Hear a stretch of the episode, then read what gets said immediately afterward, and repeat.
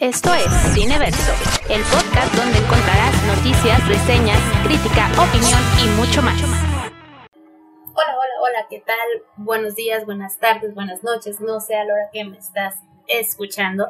Bienvenidos a un episodio más de Cineverso. Yo soy Zaira Guzmán y espero que quedes conmigo en los siguientes minutos. ¿A quién no le gustan las películas de superhéroes? A casi todos, ¿verdad? Pues en esta ocasión en particular te voy a platicar de una película que estrenó en Netflix el pasado 28 de agosto. La cinta es Orígenes Secretos, una cinta de origen español basada en el libro homónimo de David Galán Galindo y como dato curioso quiero que sepas que es David Galán Galindo el director de este filme. ¿De qué va la película? Eh, la película comienza con un incendio y un policía que arriesga su vida por tratar de salvar a una persona que estaba dentro del piso que se estaba quemando. Enseguida nos encontramos una escena con el joven detective David Valentín comprando unas lámparas en una tienda y yendo al lugar de encuentro con el inspector Cosme. Dicho lugar es el apartamento aparentemente abandonado y que huele a pestes según reportaron los vecinos. En el lugar se encontraron con un cadáver eh, con un aspecto en color gris que pareciera una masa. En otra escena nos encontramos eh, con un diálogo entre Cosme y David, en el que Cosme le pregunta a David por qué decidió convertirse en policía, a lo que éste le responde que por qué le gustaría saberlo. Cosme le dice que es porque leyó su historial y David le responde que se hizo policía porque es lo que todo el mundo esperaba de él. Supongo que por hacer lo correcto. Eh, ¿A qué se refiere? Aquí ya la historia nos empieza a adentrar, a, adentrar un poquito en el personaje de David. Eh, los padres de David eh, murieron asesinados cuando él era un niño de 8 años. Entonces, Cosme, su primera impresión fue que quizá David se hizo policía por buscar venganza. Pero bueno, pasamos al segundo asesinato en el en el que vemos que un hombre fue asesinado y lleva una armadura puesta y le quitaron el corazón. Dicho corazón lo dejan en una caja y el asesino como descuido aparentemente deja el recorte de un cómic. El tercer muerto fue encontrado en, digamos en una cabina tipo cristal o urna con avanzada tecnología y una vez más en dicha escena de crimen se encuentra el recorte de un cómic. El asesinato número 4 no tiene nada especial, eh, solo encuentran en el lugar un cadáver en un tipo de bodega en la cual se encontraban también los recortes eh, en como un tipo pizarras o en una pared como un tipo de armado de estrategia, los recortes de cómic que hacen referencia a los crímenes que se cometieron anteriormente. La víctima número 5 de este peculiar asesino fue un joven de 16 años colgando de una manera muy especial y con una picadura que deja rastros, bueno, que dejó rastros de material radioactivo.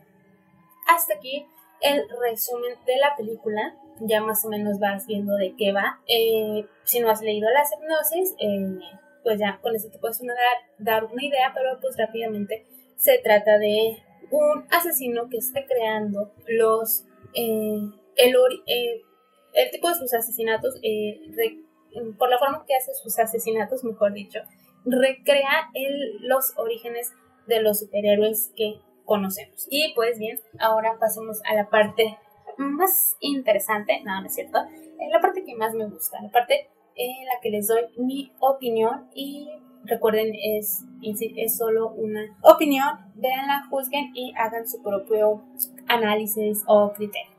Y pues bueno, empiezo con el personaje de David, interpretado por Javier Rey. Quiero decir que Javier Rey es de esos pocos actores camaleónicos que todavía nos podemos encontrar. Pero volviendo al tema del personaje, vemos a un hombre que, que recién llega a la ciudad de la cual se fue hace algunos años y que en su mirada vemos cierto aire de tristeza y despecho eh, vacío y nos da la impresión también de que es una persona que no tiene vida más que un deber. Es una persona poco sociable e intolerante conforme lo vas viendo en, en la película, pero que conforme avanza vemos cómo va evolucionando internamente y ya incluso en las últimas escenas lo vemos eh, hasta sonreír. Vemos también cómo en esta evolución interna pues también empieza a crear lazos afectivos, ¿no?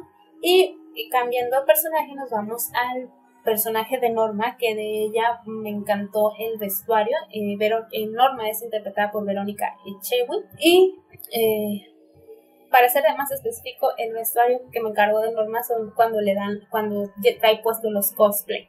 Entonces algo que me encantó y yo quiero uno de esos.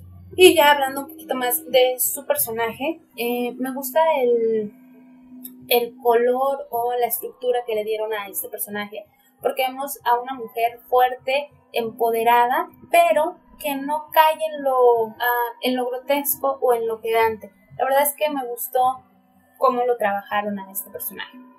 Por último, eh, también tenemos el personaje de Jorge, interpretado por Brian F., en el que al principio nos parece, o al menos a mí me pareció un poco ñoño e infantil su, su personaje, ya después lo vemos que es medio friki, pero que también es un personaje que va evolucionando poco a poco con la historia.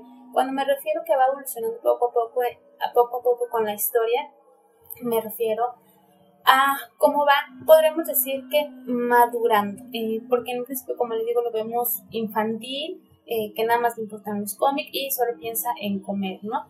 Y su evolución fue en el acercamiento que va teniendo con su padre, en, con su padre y que va dejando eh, atrás esas, cierto, ese tipo de resentimiento, cierto resentimiento hacia su padre y hacia su hermano.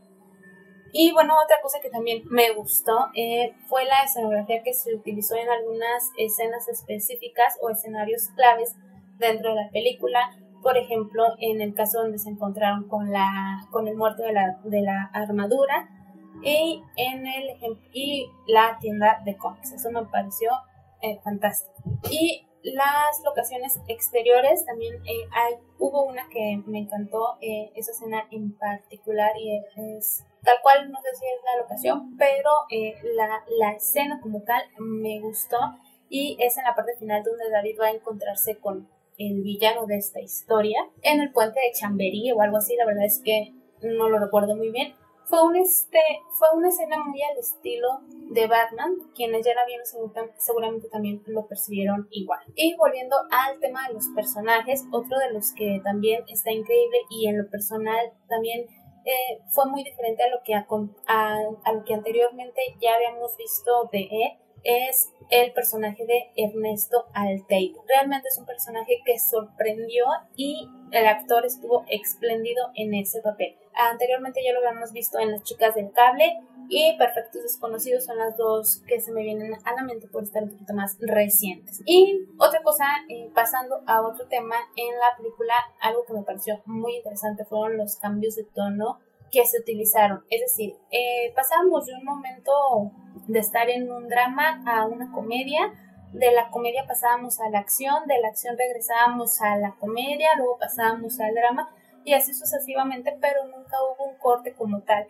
Es decir, entre los diálogos y las acciones no se cortaban y se mantenía como que un equilibrio en los que sí notabas que había comedia, pero enseguida regresabas a la seriedad que necesitaba la historia. Eso me pareció fantástico porque no se sentía forzado, ¿sabes? O sea, empataban los diálogos. Y pues, eh, ¿qué más les puedo decir? Eh, las referencias de los cómics están plasmadas en todos lados de la película.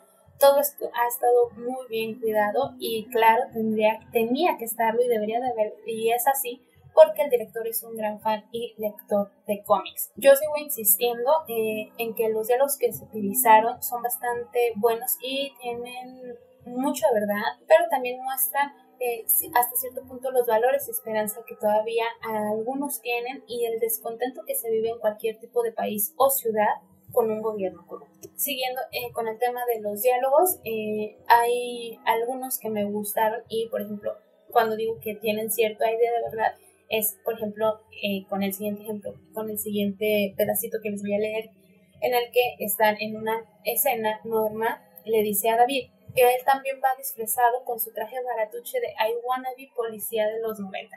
Pero bueno, mejor les pongo el audio para que lo escuchen completo. Perdón, ¿no crees que eres un poquito mayor para jugar a los disfraces? ¿Y tú no crees que eres un poquito gilipollas como para... ¿Queréis salir de una puta vez? Joder.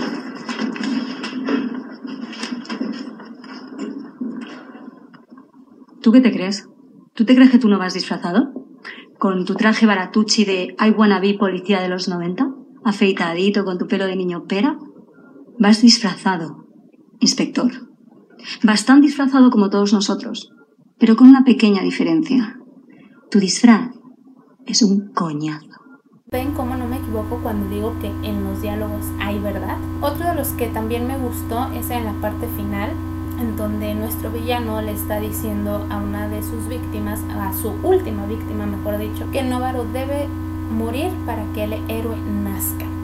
Y en otra parte le dice que toda acción está justificada si el resultado es crear un héroe. Y lo que, pues ahora la parte que no me gustó mucho y que es mínima comparada con toda la película fue el traje de este héroe que nace en esta cinta porque la verdad es que me dio impresión lo primero que pensé es que no hubo mucho presupuesto para el traje para el traje porque la verdad es que estaba medio chafón pero ya después reflexionándolo un poquito más o viéndolo desde las perspectiva que quizá lo vio el director o como lo podemos ver todos, es que era necesario que el traje sí fuera de esta manera porque se supone que estamos hablando de un héroe real, de un héroe de carne y hueso con pocos medios. Pero pues eso fue lo que me pareció y aquí me estoy conteniendo un poquito porque no quiero eh, entrar como que en mucho tema de, spoiler o decirles lo que pasará no, prefiero que, que lo vean ustedes es este, pero sí hay muchas cosas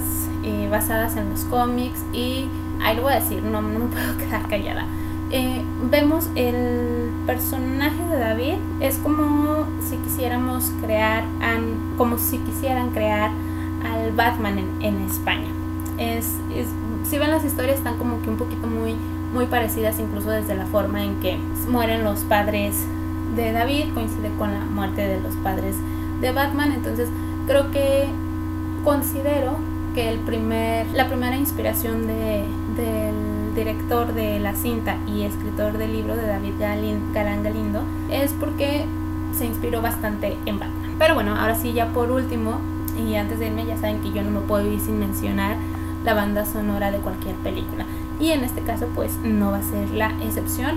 Mm, realmente no recuerdo, creo que nomás fueron como tres o dos canciones las que sonaron en toda la cinta, pero la que me encantó fue en, en una escena cuando van Jorge y David en un auto y Jorge pone la canción de Batman.